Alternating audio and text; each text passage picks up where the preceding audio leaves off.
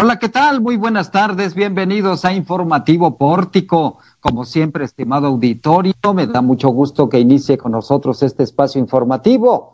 También, como siempre, le doy a usted la más cordial bienvenida. Gracias por sintonizarnos donde quiera que usted se encuentre y esté haciendo lo que esté haciendo en este momento. Nos da mucho gusto que ya estén conectados aquí en Informativo Pórtico. Los invitamos a que se queden con nosotros porque tenemos la información más trascendente e importante de lo que se ha generado en los últimos minutos, en los últimos instantes en Zacatecas, México y el mundo. Este miércoles 23 de septiembre, que es una tarde nublada en la zona conurbada Guadalupe, Zacatecas. Escuche usted nada más qué titulares, qué historias tenemos este día en la voz de Araceli Martínez. Araceli, buenas tardes.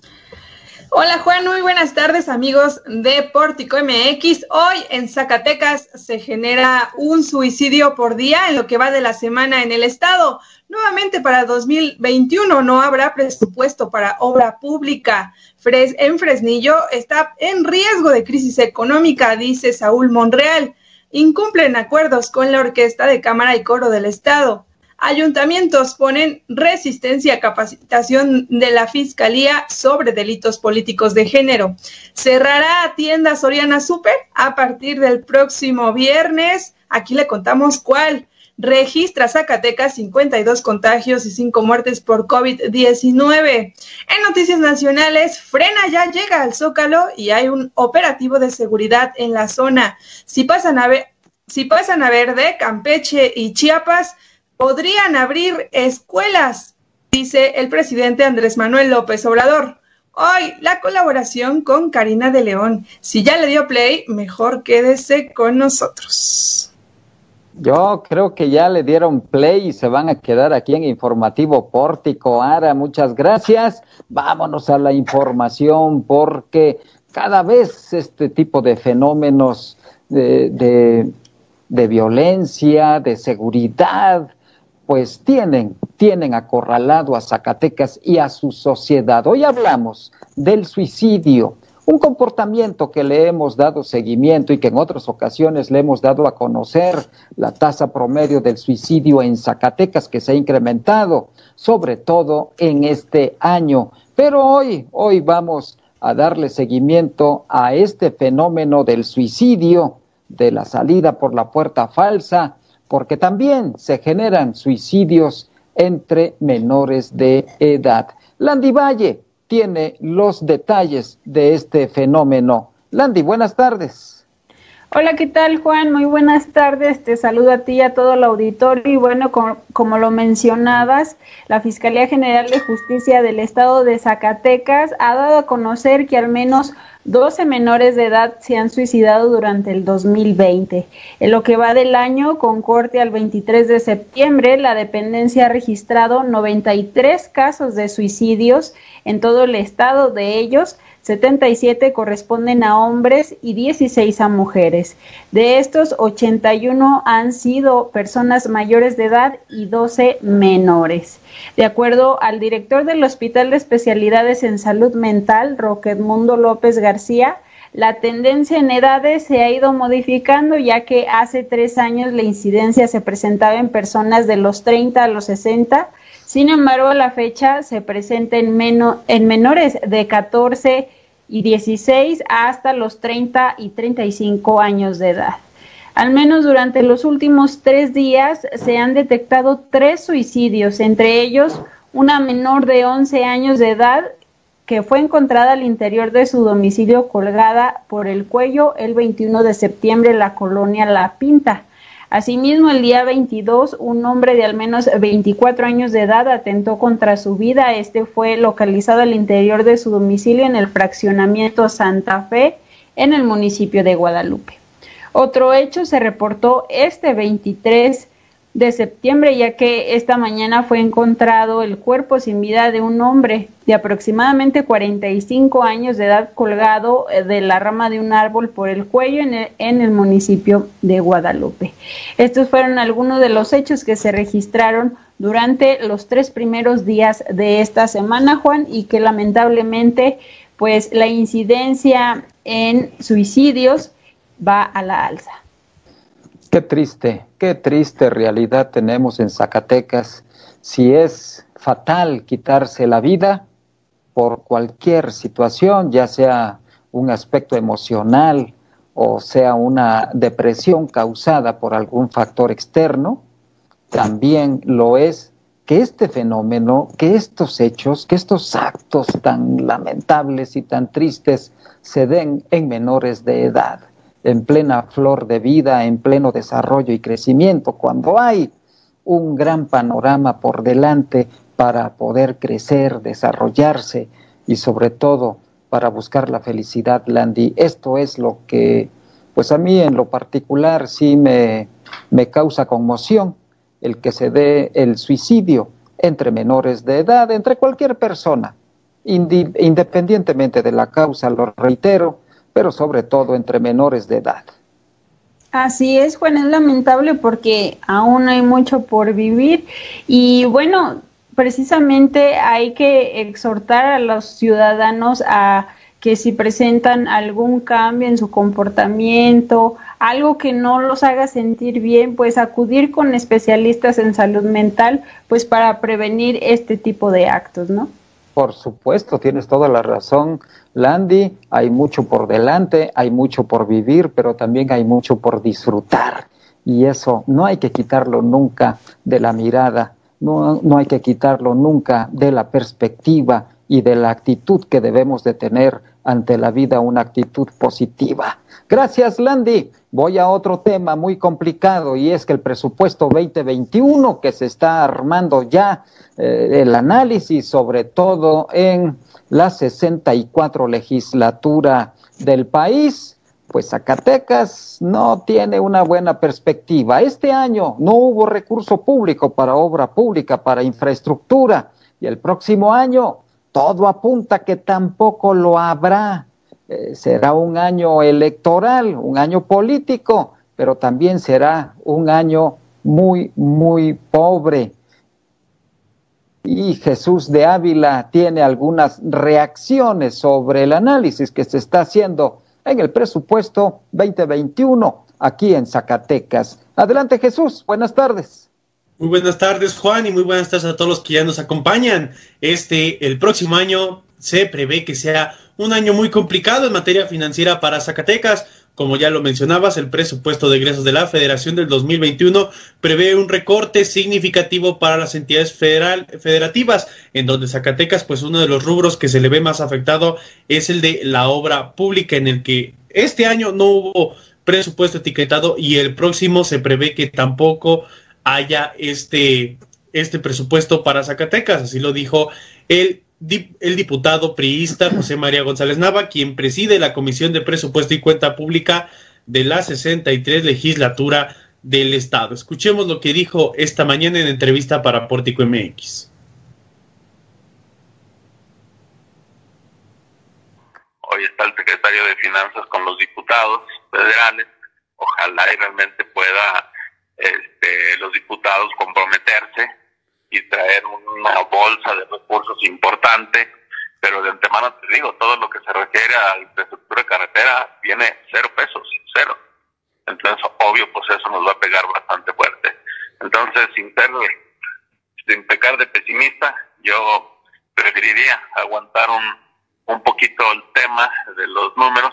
Esperemos pues que nuestros legisladores y nuestro gobernador y el secretario de Finanzas traigan buenos resultados de la Ciudad de México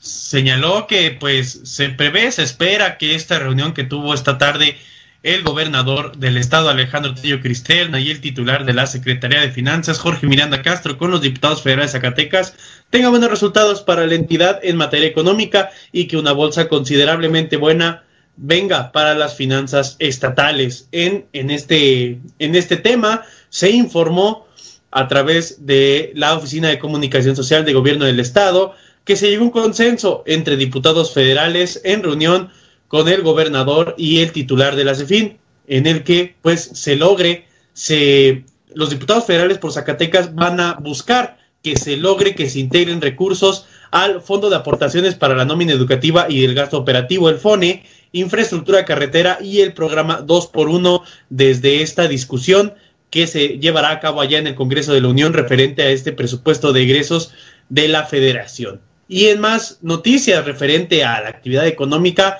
pues Landy Valle tiene información, pero primero regreso contigo, Juan. Sí, Jesús, gracias. Y es que quiero ampliar esta información que es muy importante, que acabas de dar a conocer el, el, gobierno del estado a través de la Coordinación de Comunicación Social. Ha enviado un comunicado fechado en la Ciudad de México, en donde da a conocer, informa que el gobernador Alejandro Tello se reunió eh, y que logró además un acuerdo con los legisladores federales zacatecanos de todos los partidos políticos para hacer un frente común por Zacatecas y gestionar recursos para el ejercicio del próximo año en tres vertientes, de manera que el consenso evite esfuerzos dispersos que no permitan resultados positivos para Zacatecas. También, tras reunirse, dice este comunicado, con diputadas y diputados para invitarlos a trabajar unidos de cara a la aprobación del presupuesto de egresos 2021, el mandatario estatal consensuó un acuerdo entre Ejecutivo y el total de los legisladores zacatecanos mediante el cual se comprometen a hacer una gestión común. Esto es muy importante, pero también es importante darle a conocer quiénes estuvieron en esta reunión.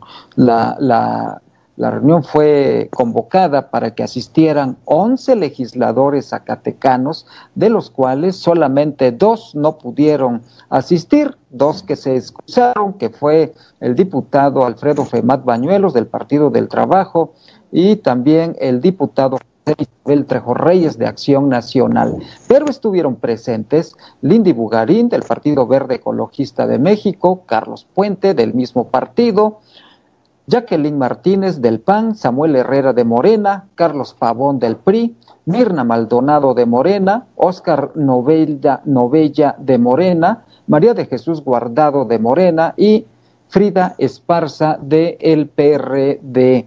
Esto es muy importante porque de esa manera sí se puede hacer un frente común para gestionar mejores y mayores recursos para los distintos proyectos de desarrollo de Zacatecas y también para los programas sociales. Pero sobre todo es muy preocupante que por segundo año consecutivo Zacatecas no tenga recursos públicos para infraestructura. Este año no los hubo, no hubo recurso para obra pública y el próximo apunta a que tampoco lo habrá, pero depende naturalmente de las gestiones que hagan y de la presión que ejerzan estos legisladores zacatecanos junto con el gobernador, junto con el Ejecutivo del Estado. Creo que se debe cambiar de estrategia. Ya eso de pedir no, no encuentra tierra fértil, solamente pedir. Hay que ejercer otro tipo de, de, estrategia más enérgica para atraer recursos a Zacatecas, porque si esto no sucede, excuso decirle que el próximo año habrá una crisis que puede generar incluso inestabilidad social, no solamente política, sino social en el Estado. Hay que evitar ese escenario. No es una visión catastrófica, es una visión realista porque ya sería el segundo año sin recursos públicos para infraestructura y además una reducción fuerte, mínima del 7% al presupuesto, que se traduce en varios millones de pesos, y esto va a complicar todavía más también, por supuesto, al tema educativo en el Estado. Así que no es tema menor, tiene dimensiones verdaderamente preocupantes la conformación e integración del presupuesto 2021 de la federación.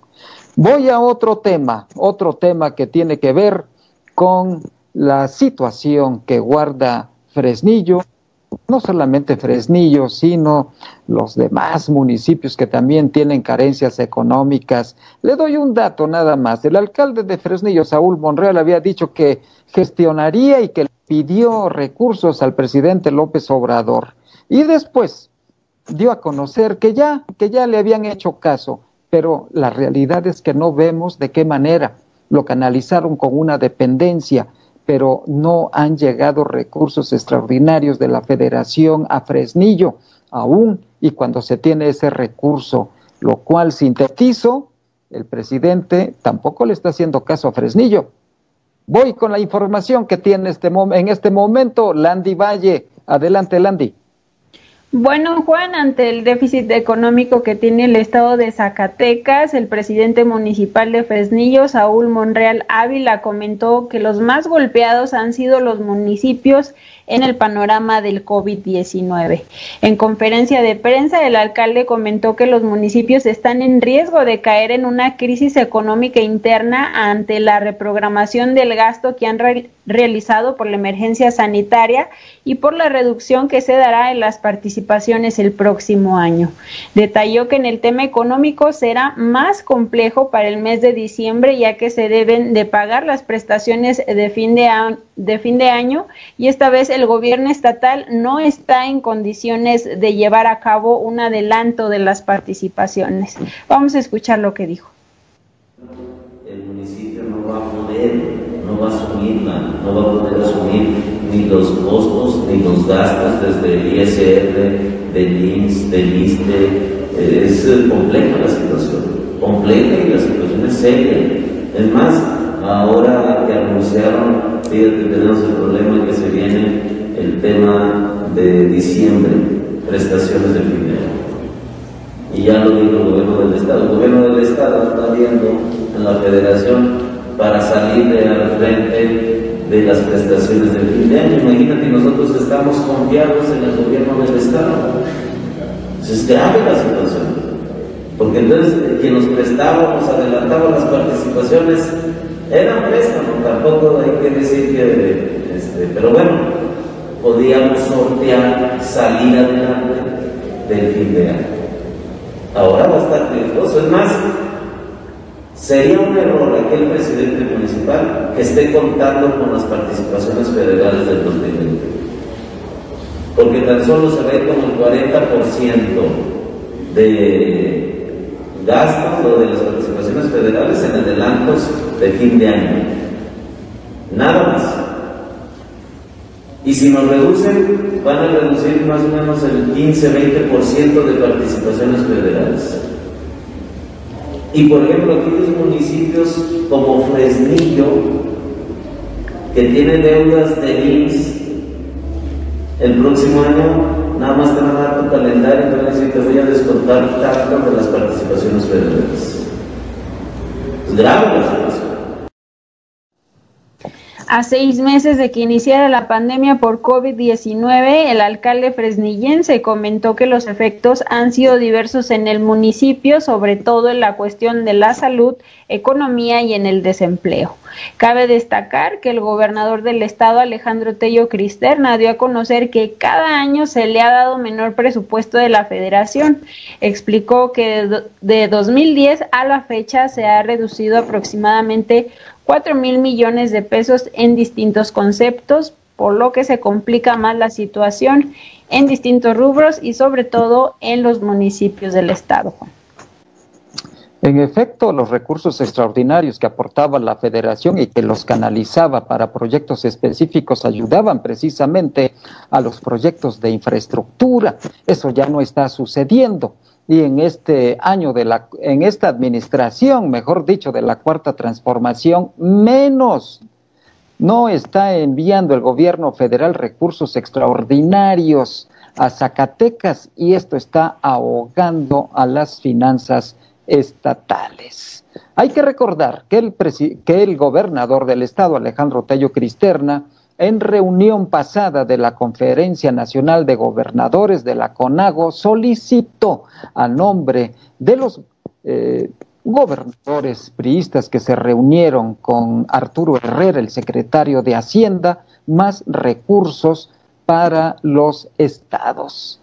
Se lo pidió directamente el gobernador zacatecano al secretario de Hacienda, pero esta sería la tercera o cuarta petición que hace el Ejecutivo del Estado a la Federación y que hasta este momento no hemos tenido respuesta.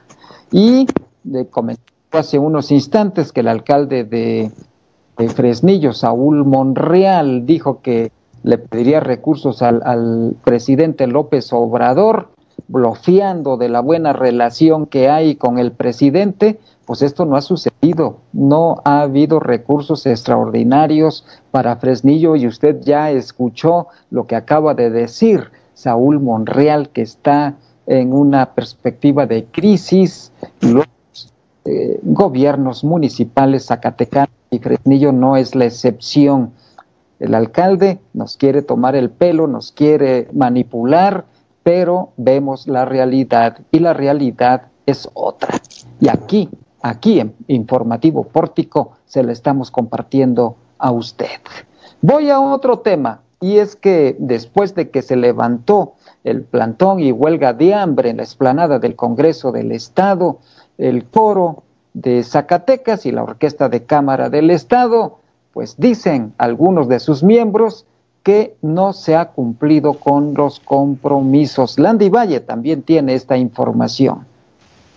Así es, Juan, retomamos el tema y es que Arturo García Cuellar, director de la Orquesta de Cámara y Coro del Estado de Zacatecas, informó que los acuerdos a los que se llegaron con autoridades de gobierno del Estado el pasado 10 de septiembre no se han cumplido, pues hasta la fecha no se ha obtenido el pago de los miembros de esta agrupación.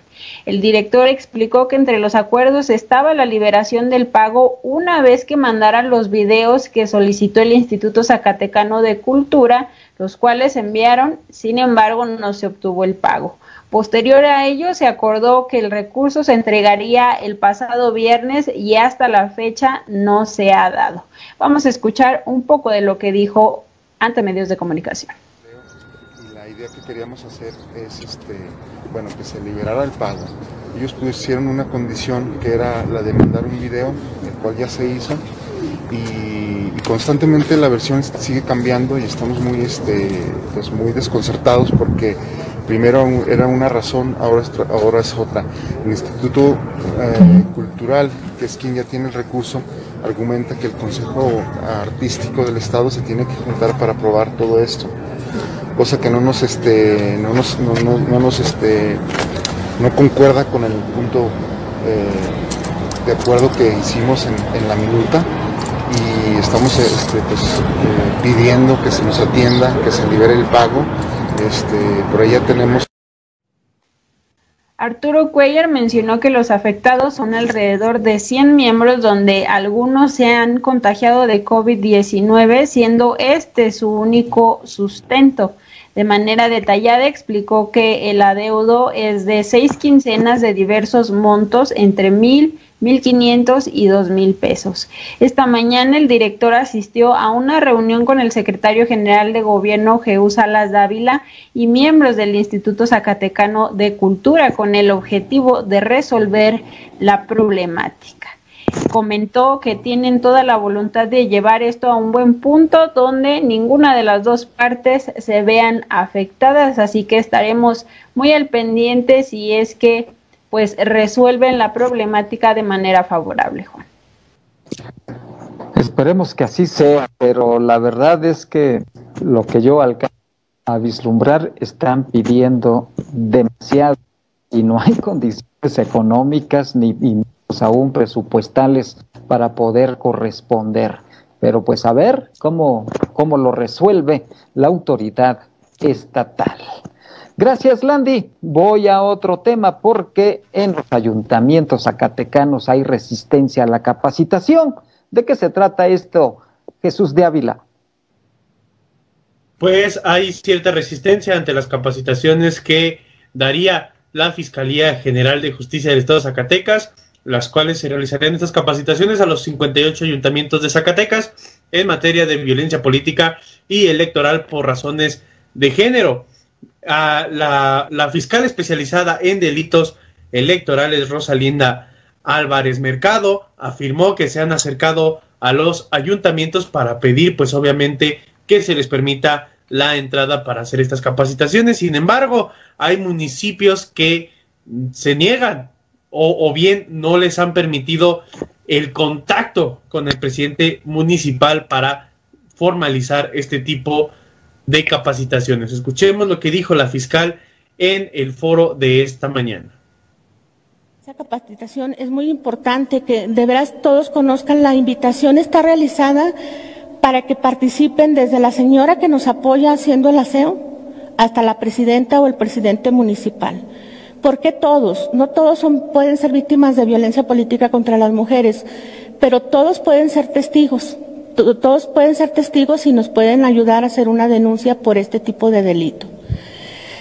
Tenemos mm, cierta resistencia de, algunos municipios a unirse a, a esta capacitación. Frenillo, Juan Aldama, Pinos, El Salvador, Ciudad Cuauhtémoc, Mezquital del Oro y Beta Grande.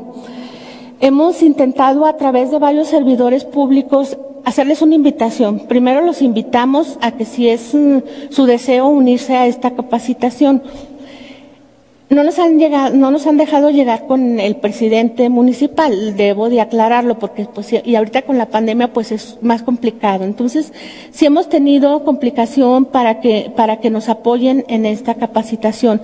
Queda nada más que nos van a, comentar posteriormente. Y tenemos otros municipios como Villa García, Ojo Caliente, Villa de Cos, Melchoro Campo, Jalpa, Miguel Ausa, Apulco y Trancoso que sí nos están apoyando, pero nos dicen que solamente pueden participar tres personas de todo el ayuntamiento. Entonces sí queremos que se sumen la mayoría de las personas. Es fácil sumarse a esta capacidad. La fiscal especializada Rosalinda Álvarez también señaló que existen municipios en los cuales pues sí, sí se les permite la entrada, pero solamente unos cuantos, solamente esta capacitación la podrían recibir tres personas del ayuntamiento, cuando lo ideal sería que todas las áreas que integran el ayuntamiento, desde sindicatura, regidores, hasta el área de aseo y mantenimiento, participen en estas capacitaciones de los municipios, nada más para recalcar de los municipios a los cuales se les ha negado esto a la Fiscalía General de Justicia del Estado son Fresnillo, Juan Aldama, El Salvador, Pinos, Ciudad Cuauhtémoc, Mezquital del Oro y Beta Grande, Juan. Gracias Jesús. A otro tema, porque si usted acostumbra a ir a Soriana, a, Soriana Super, que está en mediaciones de la colonia Gavilanes, pues se va a llevar una sorpresa porque está casi vacía. Esta tienda de Soriana la verdad es que está rematando mercancía y quedan ya muy pocas horas para rematar toda la mercancía de Soriana. Va a cambiar, es lo que nos dicen algunos de los empleados, pero quiero hacer antes de entrar en materia un recuento porque ahí en esas instalaciones de, de Soriana Super estuvo una fábrica de ropa que tuvo problemas también por una huelga fue Acapulco Fashion, quien se instaló ahí primeramente y cerraría las instalaciones. Y después vendría otro, otro, otra empresa comercial para instalarse ahí. Sería Almacenes Blanco, que también cerraría sus puertas, ya no existe. Y después vendría otra empresa a esas mismas instalaciones de, Soriana, donde está Soriana Super, y sería gigante. Gigante se instaló ahí. También no pudo ser un buen negocio gigante y Soriana compró las instalaciones. Y hoy, hoy vemos este cambio, este remate de mercancía Jesús de Ávila estuvo hoy por la mañana tratando de recopilar más información y esto fue lo que encontró. Jesús, adelante. Tratamos ahí, el equipo de Pórtico MX se movió a las instalaciones de Soriana Super, ahí ubicado en el Boulevard José López Portillo, ahí atrás de la delegación del Instituto Mexicano del Seguro Social.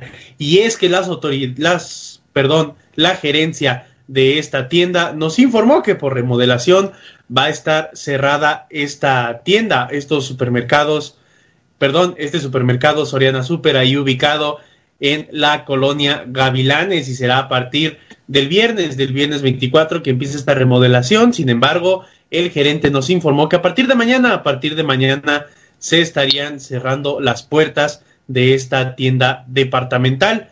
El gerente de la sucursal nos señaló que, bueno, no se podrían realizar tomas o alguna entrevista al interior, puesto que todo, toda la información vendría desde a las oficinas de comunicación de Soriano, ubicadas en Monterrey, Nuevo León, para conocer la información sobre el destino que tendrá esta tienda. Sin embargo, pues aún existe esta incógnita sobre qué pasará, qué pasará con los empleados, sobre todo, pues si, se, si habrá cierre, si habrá remodelación, cuánto tiempo durará esto y si los mismos empleados serán movidos a una tienda o a otra, como ya lo comentamos, no se nos permitió hablar con los empleados o bien con el gerente derivado de estas políticas que tiene internamente esta empresa. Como ya lo mencionó Juan, si usted era de los que frecuentaba esta tienda, la misma cadena de supermercados, pues informa que estará cerrado y que mejor, que mejor visite otras tiendas pertenecientes a esta cadena. Y pues bueno, hoy que estuvimos ahí, los anaqueles ya se estaban retirando, ya no había absolutamente, había o bien había muy poca mercancía, eh, alimentos y este tipo de, de productos ya no estaban, los refrigeradores estaban apagados, inclusive pues la zona de salchichonería o carnes pues ya estaba totalmente vacía, únicamente pues había uno que otro producto como bebidas alcohólicas, químicos, papel higiénico, entre estos productos que por lo general pues la gente no, no consume en su primer visita al supermercado durante las quincenas, Juan. Algunas ofertas, algunas ofertas muy buenas, al 50%, algunos productos de cocina, algunos eh, productos básicos también al 30%, otros disminuyeron el precio pues, prácticamente de regalo.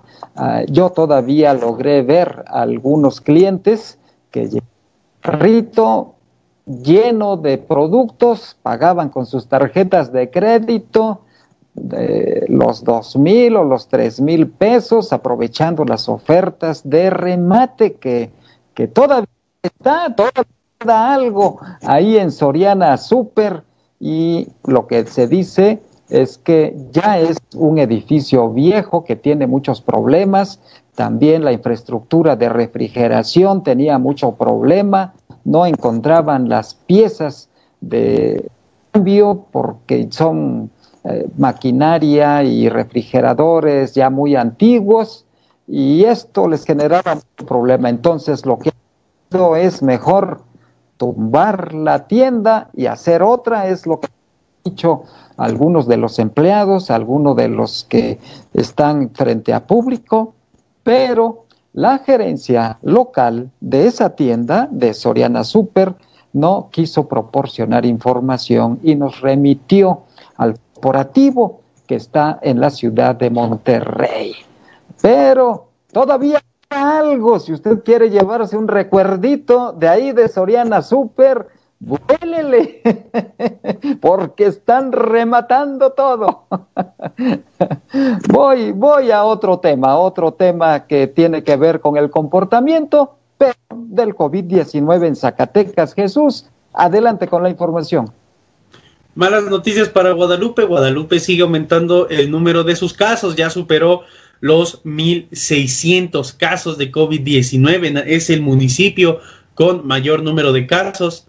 Hasta el momento, el día de ayer, se reportaron 52 nuevos casos de la COVID-19. Lamentablemente perdieron la vida otros cinco pacientes y afortunadamente se recuperaron 135. Con estas cifras de, llegó el estado a los 6.872 casos confirmados, hay 1.249 activos, 736 fallecimientos y 4.887 recuperados afortunadamente. Recordemos, Guadalupe y Zacatecas siguen siendo estos municipios que más crecimiento tienen.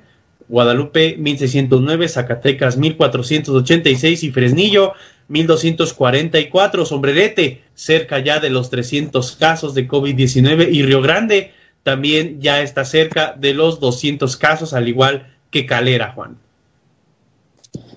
Caramba, ¿cuántas semanas hemos estado insistiendo en este comportamiento de Guadalupe? La presidencia municipal, ni un dedo. O no sé, Jesús, si tú tengas información por ahí. Desde, desde semanas antes, el ayuntamiento de Guadalupe había confirmado que pues dentro de sus medidas que han implementado contra el COVID, pues es el entregar apoyos alimentarios y el dar pues pláticas a los comerciantes para que tengan, pues tengan estos cuidados, estas medidas preventivas. Sin embargo, pues no se ha visto alguna o algún otro tipo de jornada.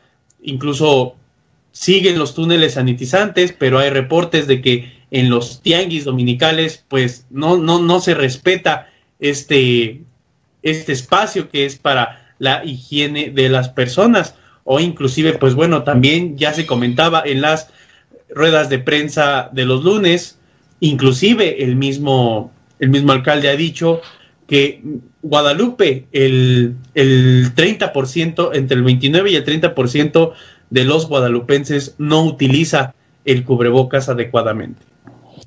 Pues ahí están los datos, ahí está esta realidad preocupante en Guadalupe sobre el comportamiento del COVID que mantiene el, liderazgo, el foco rojo en casos de confirmados de infección de COVID-19.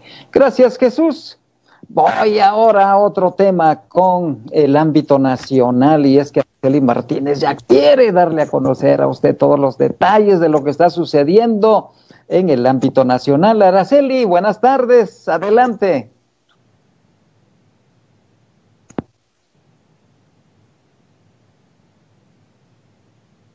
Manuel López Obrador Justo esta mañana, eh, hablando de COVID-19, el presidente Andrés Manuel López Obrador señaló que la Secretaría de Educación Pública analiza la posibilidad de abrir algunas escuelas en estados que estén por pasar al semáforo epidemiológico en color verde. Durante su conferencia de prensa matutina, López Obrador declaró que Campeche, Chiapas, entre otros estados que podrían pasar a color verde, pueden abrir las escuelas, pero no para clases presenciales, sino para algunas juntas de maestros. Esto fue lo que dijo. También eh, se está analizando de el poder abrir ya en eh, escuelas, eh, no en todo el país, sino donde se van mm, creando las condiciones hay estados en donde ya están a punto de pasar. Campeche y Chiapas, no sé si sean esos. A verde, sí. El caso de Campeche y el caso de Chiapas y otros. Eh, entonces, eh, ahí se va a hacer una valoración.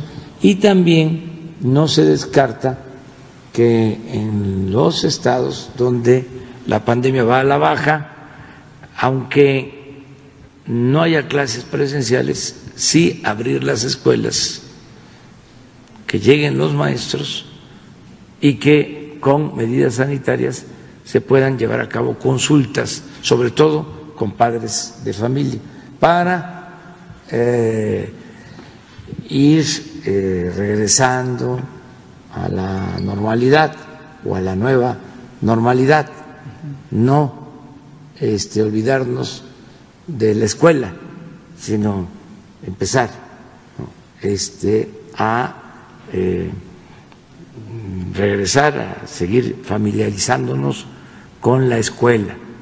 Esto dependiendo de cómo vaya a presentarse eh, lo de la pandemia. Y bueno, en otro tema que también está interesante, los integrantes del Frente Nacional Anti-AMLO frena, finalmente lograron instalar su plantón en el Zócalo de la Ciudad de México y hay luz verde para más contingentes de otros estados. Así lo dijo el dirigente Gilberto Lozano. Esto fue lo que dijo en, en entrevista en manera corto plazo es que ya nos vamos a traer el campamento. Yo creo que para hoy en la noche queda cubierta la mitad del zócalo, porque habíamos retenido a mucha gente que no estaba en el Juárez, porque la expectativa era tomar el zócalo, no estar ocupando una calle.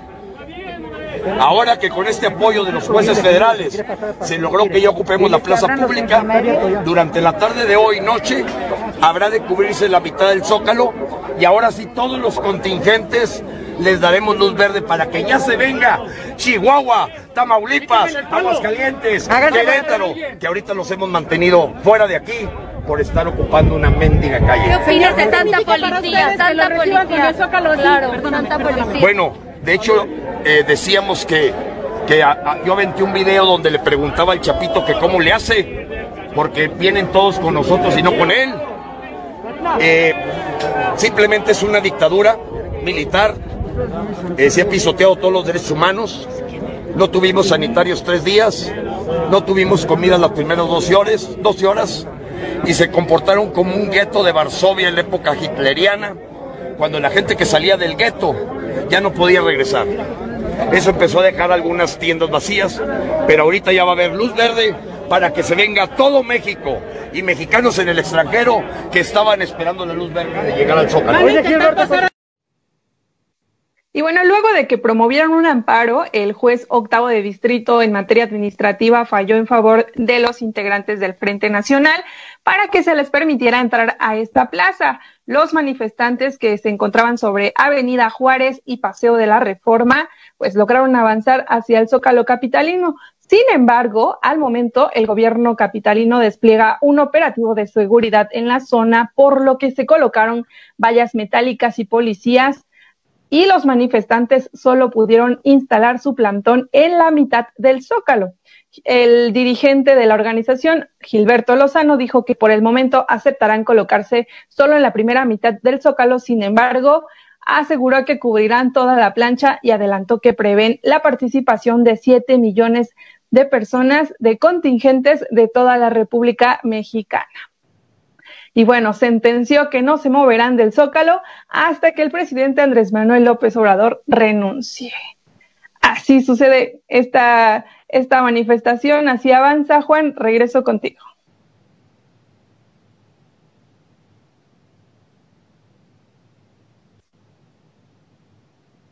van a estar programando distintos contingentes de diferentes estados de la República hasta noviembre y, bueno, pues ellos traen ahí su estrategia.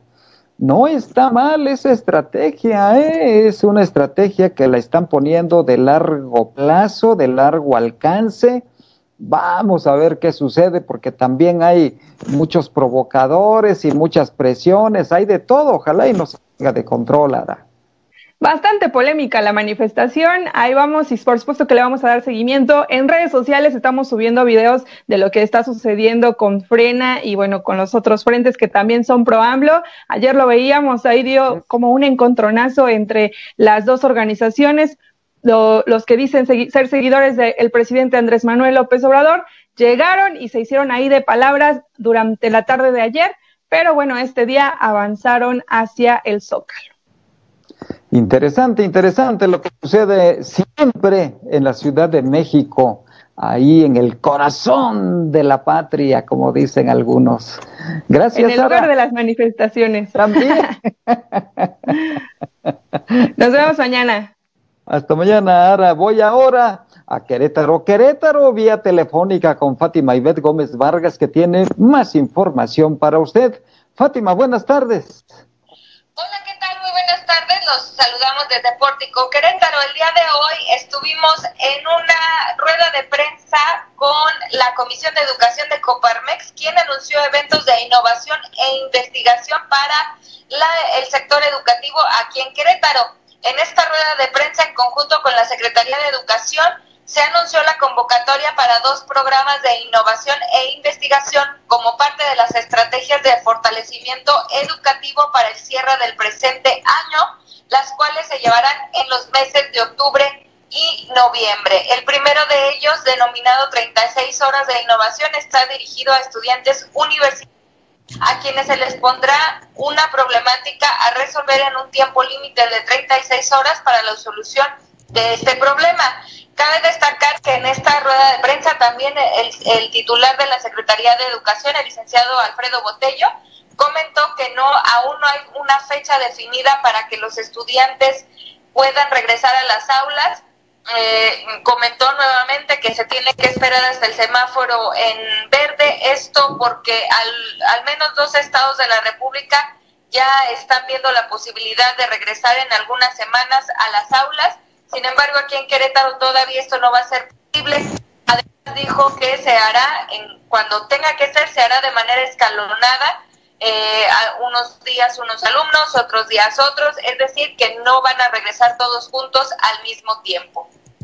De manera progresiva, Fátima, y con cuidado, por supuesto, y con las medidas sanitarias correspondientes. Así es, y pues por lo pronto eh, esto no impide que pueda haber otras eh, estrategias y otros desarrollos, otros proyectos para la educación, como lo es este lo que está fomentando Coparmex aquí en Querétaro, sobre todo pues para el sector eh, industrial, que es muy importante toda esta innovación y las, el manejo de nuevas tecnologías de la información. Estaremos atentos, ojalá y que todo salga bien y que se vaya reabriendo la actividad industrial, social, económica, deportiva, educativa, etcétera, etcétera. Ya nos surge, Fátima, son seis meses en confinamiento desde que oficialmente se dio este, eh, pues este tema de la sana distancia en el país.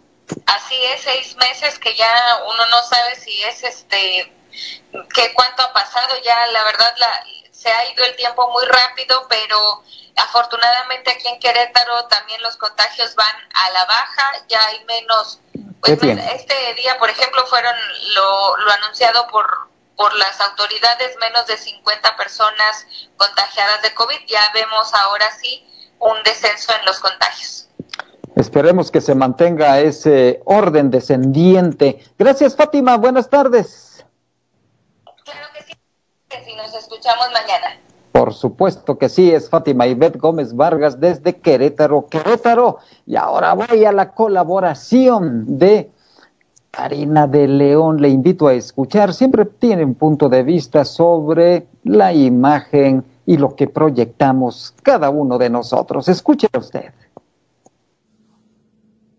Hola, ¿cómo estás? ¿Cómo suena hoy tu banda sonora? ¿Cómo te sientes? Mi nombre es Karina de León y como coach de imagen integral y relacionista pública, hoy tengo dos conceptos interesantes para poner sobre la mesa. La atención y la intención.